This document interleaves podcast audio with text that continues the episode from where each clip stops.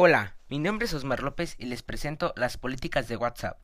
Las políticas de privacidad de WhatsApp se actualizaron, creando controversia entre los usuarios de la aplicación, algunos dejando esta app.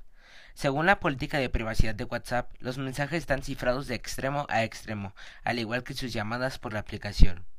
Por ello, Facebook, el dueño de la aplicación, no tiene acceso a tu información, como en el caso de los mensajes, solamente tú y el destinatario pueden leerlo y o escucharlo. Esto quiere decir que no se tiene acceso a tu información personal y no pueden saber lo que haces. Si piensas que todo es mentira, no tienen por qué mentir, porque tendrían demasiados problemas legales. Muchas gracias por escucharme. Nos vemos en la próxima.